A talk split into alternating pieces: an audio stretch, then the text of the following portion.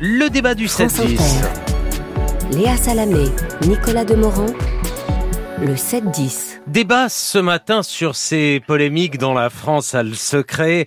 Un écrivain catalogué réactionnaire a-t-il le droit de parrainer un, événement littéraire? C'est la question qui a surgi à la faveur d'une pétition publiée euh, jeudi par Libération, signée par 1200 acteurs du monde de la culture, qui s'opposent à la nomination de Sylvain Tesson comme parrain de l'édition 2024 du Printemps des Poètes, cette quinzaine consacrée à la poésie qui se tiendra au mois de mars. Pour en parler, Pascal Bruckner, écrivain, essayiste, signataire d'une contre-pétition en soutien à Sylvain Tesson, publiée dans Le Point, et Arnaud Vivian, critique littéraire qu'on connaît bien sur Inter, qui soutient, lui, les pétitionnaires anti-Tesson, mais si je comprends bien, n'a pas signé la pétition Tesson.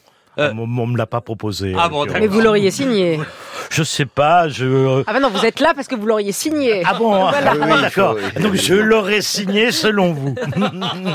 Bonjour à tous les deux, merci d'être là ce matin. On va commencer par euh, celui qui soutient la pétition anti-Tesson, par vous, Arnaud Vivian. Chateaubriand était réactionnaire, Balzac était monarchiste, Baudelaire anti-moderne, Hugo monarchiste avant de virer sa cutie. Ne parlons même pas de Céline. Arnaud Vivian, je ne sais pas si vous savez pour qui vote Sylvain Tesson, mais dans ce contexte précis, celui du, printemps des poètes, en quoi la littérature a-t-elle à voir avec la politique? En France, euh, la politique, et d'ailleurs tous les noms que vous venez d'égrener, montrent bien que la politique et la littérature ont toujours eu à voir, euh, et j'ai envie de dire, euh, fort heureusement. Euh, en ce qui concerne euh, Sylvain Tesson, il ne fait aucun doute, aucun doute euh, que c'est un, un écrivain de droite. Euh, je dirais, il suffit de le lire. Excusez-moi, mais même son dernier livre, hein, concernant Les légendes celtiques, euh, excusez-moi, mais le druidisme n'est pas un humanisme. Donc, euh, vous voyez, euh, tout de suite, on voit. Ah, Ça fait comme- bondir Pascal Ah. Bruckner qui va vous répondre. Le savais pas druidisme que est un Sylvain druidisme. Tesson était un druide. hein, ou- mais Bah, enfin en bon. tout cas, c'est le sujet de, c'est le sujet de son dernier livre, hein, pour lequel il était invité. chez Astérix. Hein. Euh, Oui. Je me souviens, il a écrit un livre euh, qui, je crois, s'appelle euh, Blanc, qui remonte à deux ou trois ans, où il parcourait en ski euh, les Alpes. Et euh, dans ce livre, où d'ailleurs il n'évoquait pas, bien que passant par les mêmes cols, les migrants qui, eux, traversent ces cols euh, à leurs risques et périls, euh, il parlait dans ce livre des rives chrétiennes de l'Europe. Voilà euh, une expression qui dit exactement d'où il parle, comme on disait autrefois dans les Mhm. années 70. Et donc, Mais ça, est-ce ça, ça grave, le, docteur voilà, est-ce grave, est-ce grave de parler des racines chrétiennes de, de, de l'Europe non, Et est-ce que ce ça vous mais- disqualifie d'être parrain du printemps des poètes Non, ça ne disqualifie de rien du tout. On a le droit d'être un écrivain de droite, mais on a le droit, lorsqu'on est un acteur euh, de la poésie, c'est c'est le cas de, de des pétitionnaires qui étaient, qui sont soit poètes, soit éditeurs de poésie contemporaine, euh, on a le droit aussi d'écrire une tribune pour dire que on est fâché que euh, Sylvain Tesson, qui est un écrivain donc très idéologiquement marqué, soit euh, le parrain de cette manifestation autour de la poésie. J'aimerais dire juste une chose, c'est que le Printemps des Poètes, cette organisation, a changé là complètement de dogme. Jusqu'à présent, les parrains et les marraines de cette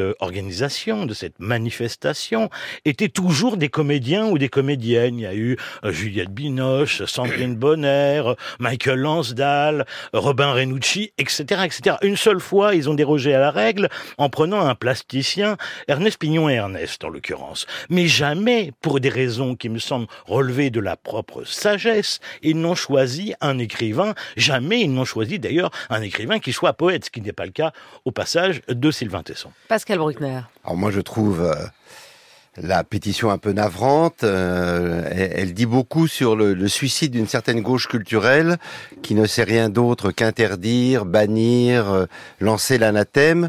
Je pense que pour Sylvain Tesson, ça n'aura aucune importance que sa popularité Nous sommes va- d'accord. va aller croissante.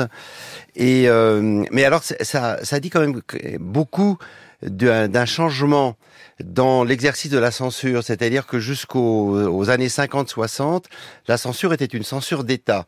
Il faut se souvenir qu'en 1857, sous Napoléon III, c'est un procureur, Ernest Pinard, qui a euh, traîné au tribunal les fleurs du mal de Baudelaire et Madame Bovary de Flaubert. Et aujourd'hui, on est à front renversé.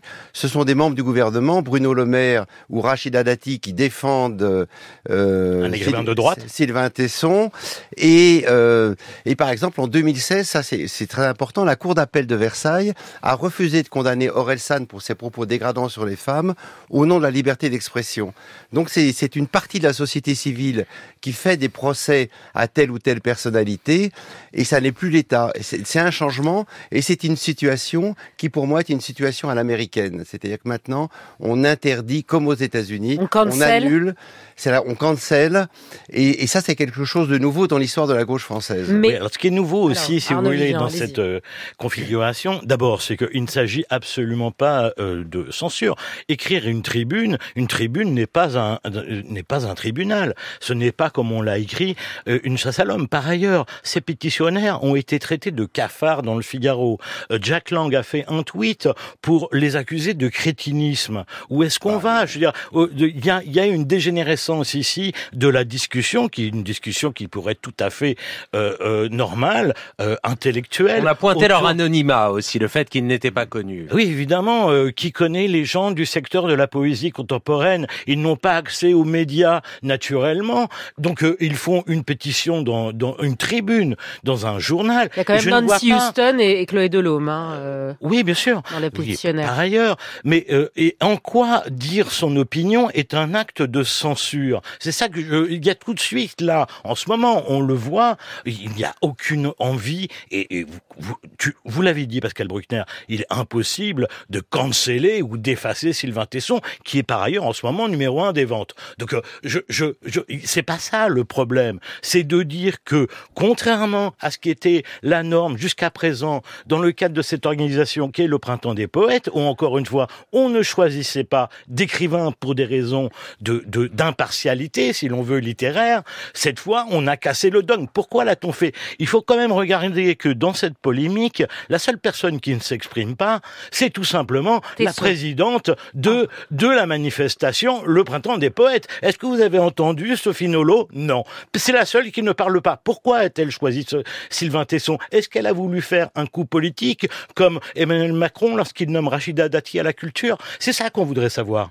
Ah bah c'est une, bonne question. On va l'inviter. Merci. Euh, voilà. non, non, mais c'est une, bonne question. Mais moi, je voudrais vous, vous opposer un texte de Nicolas Mathieu qui a dit que euh, il s'intéresse beaucoup aux auteurs qui ne sont pas de son bord politique, que la couleur politique d'un écrivain, d'un romancier ou d'un poète ne lui importe que très peu, et qu'au fond, ce qu'il juge, comme nous tous, c'est la qualité ou le talent d'un texte. Et alors, vous avez insisté tout à l'heure, euh, euh Léa Salamé, sur l'anonymat des, des, signataires, à part euh, deux, deux d'entre eux, et c'est vrai qu'on a le sentiment malgré nous, sans vouloir être méchant et les traiter de crétins comme Jacques Lang, qui par ailleurs n'est pas un homme de droite ni d'extrême droite. Bah, il est le créateur du printemps des poètes. Il est le créateur du printemps des poètes. Qu'il y a là une sorte de peut-être de ressentiment vis-à-vis d'un personnage qui attire sur lui la lumière et qui et, qui. Euh, Vous y voyez de la jalousie, c'est ça? Ah ben j'y vois évidemment. C'est la maladie démocratique par excellence, surtout dans le milieu culturel. On le sait tous.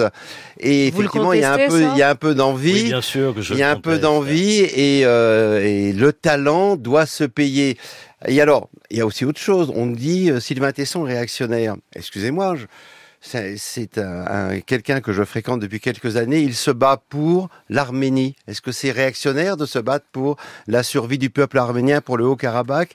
Nous avons fait ensemble une mission près de Mossoul, à Karakoche, au moment de la guerre contre Daesh, pour les Yazidis, pour les Kurdes, pour les chrétiens d'Orient, je ne crois pas que ce soit un objectif d'extrême droite. Donc je pense qu'on lui fait un procès pour des raisons euh, que je ne m'explique pas bien, peut-être la raison de l'envie, mais euh, c'est quand même une pratique détestable et que vous le vouliez ou non. pratique est détestable C'est une chasse aux sorcières de pointer. Écrire, une pétition, écrire une tribune dans les journaux est une pratique détestable. Ça me semble au contraire la, la pratique la plus démocratique et la plus pacifique qui soit de dire son opinion pourquoi euh, ces gens, sous prétexte qu'ils seraient anonymes, donc jaloux de, la, de, leur absence de popularité? Déjà, vous voyez quand même la bassesse de l'argument. Donc, euh, on n'est pas bah, connu, donc on est jaloux de ceux qui sont connus. Vous, vous, vous voyez la Bah, bassesse de ce cet argument, des Pascal qui Bruckner qui arrivent chez. Arnaud. Là, il y a Bah quelque oui. chose, il y a, il y a quelque chose qui ne va pas déjà dans votre raisonnement. Non, non, mais bien sûr. Donc, euh, euh, euh, euh, pardon, non, mais pardon de vous le dire. Je veux dire, on vit en démocratie. Euh, je veux dire, on, c'est voilà. On, Non, mais bien on- sûr, on tout le monde a le droit de pas s'exprimer. chez les people. Mais, Donc, euh, et mais, on a euh, le droit de s'exprimer. On a le droit d'écrire dans les journaux et de dire ce qui, ce que je, la, la chose qui ne va pas, si vous voulez, c'est ce qui ne va toujours pas, c'est quand vous ne dites pas ce que vous avez sur le cœur. Là, vous, a- vous allez vers le ressentiment. Mais revenons sur l'origine de cette gens pétition, qui est une origine qui s'inscrit, Nicolas, dans un Voilà, contexte, un contexte où l'extrême droite est très haute aujourd'hui dans les sondages. Le choix de Sylvain. Tesson, je cite, vient renforcer la banalisation et la normalisation de l'extrême droite dans les sphères politiques, culturelles et dans l'ensemble de la société. Voilà ce qui est, ce qui est écrit, Pascal Bruckner. Ça, vous le recevez comment? Je, trouve, je trouve que c'est un mauvais procès qui est fait à Sylvain Tesson lui-même, et c'est une manière de le, de le clouer, de le clouer au pilori et de dire euh, il est, euh, il, est dans le camp du mal. Et alors, le paradoxe de la, de, la censure, car j'appelle quand même ça de la censure, puisque ce, ce qualificatif va lui rester collé euh, ad vitam aeternam, c'est qu'elle rend désirable ce qu'elle veut interdire. Finalement, en voulant étouffer une voix, elle finit par lui donner une extension folle. Et c'est ça la bêtise des censeurs, quels qu'ils soient, quelles que soient leurs intentions. Ils ont évidemment le droit de s'exprimer, ils peuvent faire encore d'autres pétitions, mais je pense que le ils vont atteindre un but contraire à leurs ambitions et euh, on- ça ne donne qu'une envie, c'est d'aimer Sylvain Tesson. Ah, qu'est-ce que ça vous pensez que sa popularité va augmenter, mais ça aussi vous le pensez euh, à Arnaud Vivian que de toutes les manières. euh, ça- Arnaud ça- Vivian défend très mollement les pétitionnaires, je dois dire. Non, non, je les Non défends mais pas très mollement. sur, sur ce qu'il dit, sur ce que Pascal Bruckner dit, sur la gauche culturelle qui excommunie, qui est sectaire, si je vous reprends vos, Oui, vos oui, tout termes. Qu'est-ce que vous répondez à ça? Parce que c'est vrai que depuis le, le début de la polémique, depuis cinq jours, on entend Mais- ça, on attend encore le retour de cette gauche culturelle Là, qui, il qui faut être- il faut un, un tout petit peu sérieux. Je veux dire, lorsque euh, le Figaro, parce que moi, quand j'ai vu cette pétition, c'était, elle, elle a paru vendredi, jeudi, Jeudi. hein, jeudi, je me suis dit bon, ok, bonne chance les gars hein, pour euh, euh, euh, déloger euh, Sylvain Tesson du parrainage du printemps des poètes.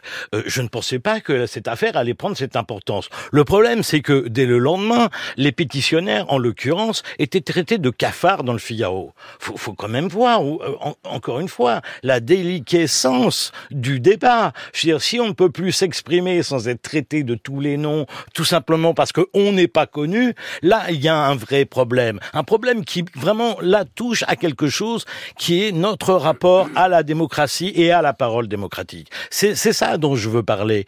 Euh, je veux dire, le, euh, Sylvain Tesson, il n'aura aucun problème. Vous imaginez si jamais il renonçait, là, demain, à son poste de parrain, qui, a priori, est totalement honorifique et simplement médiatique, à ma connaissance en tout cas. S'il est renoncé, qu'est-ce que ça changerait à sa destinée littéraire? Rien, absolument rien. Donc c'est pas l'objet, c'est de dire que des gens qui pratiquent effectivement aujourd'hui la poésie contemporaine ne se sentent pas bien représentés par euh, Sylvain Tesson. Est-ce que là il y a un, une censure, un crime? C'est juste leur, leur- leur- leur- comment dire l'expression de leur euh, Pascal Bruckner, s'il se retirait, s'il se retirait de lui-même, ça Ah, ferait je- quoi je, Ce je ne serait sais pas, je ne connais pas ses intentions, mais moi je me souviens que quand la gauche était forte, elle était plus généreuse, elle admettait une pluralité d'expressions et même de désaccords. Et il me semble que Mais c'est peut-être parce que la gauche n'est plus forte qu'elle réagit comme ça. Exactement. Et, et quand la gauche est faible ou euh, et qu'elle est divisée à l'intérieur d'elle-même, eh bien, elle Et se réfugie dans la le, gauche est se faible, elle est réfugie dans le sectarisme. et traitée de cafard? Non, mais cafard, moi, je n'ai pas mais- utilisé ce mot. Non, mais, là, c'est quand même le, une- le Figaro, le Figaro tout de C'est même. quand hein, même une, On parle euh, pas de valeur actuelle qui est allée aussi évidemment de C'est insultes. quand même une, euh, une euh, division groupusculaire. Et au fond, on a l'impression que ces pétitionnaires, peut-être à leur corps défendant, ont raté leur vocation. Ce ne sont pas des poètes, mais c'est peut-être des aspirants gendarmes ou policiers qui veulent couper le kiki à, à Tesson. Ben, je trouve pas ça très généreux. Et ça ne donne pas envie de voter à gauche. C'est surtout ça. Et je me demande si inconsciemment, en dénonçant l'extrême droite, il ne joue pas son jeu. Bah, couper le kiki, là, c'est votre inconscient qui parle. Oui, bien sûr. Mais vous savez, il est tôt. il, est, il est tôt, comme vous dites, on va Oui, s'arrêter on, là. on va s'arrêter là. hein. C'est c'est bien. Merci à tous les deux, Pascal Merci. Bruckner et Arnaud Vivian.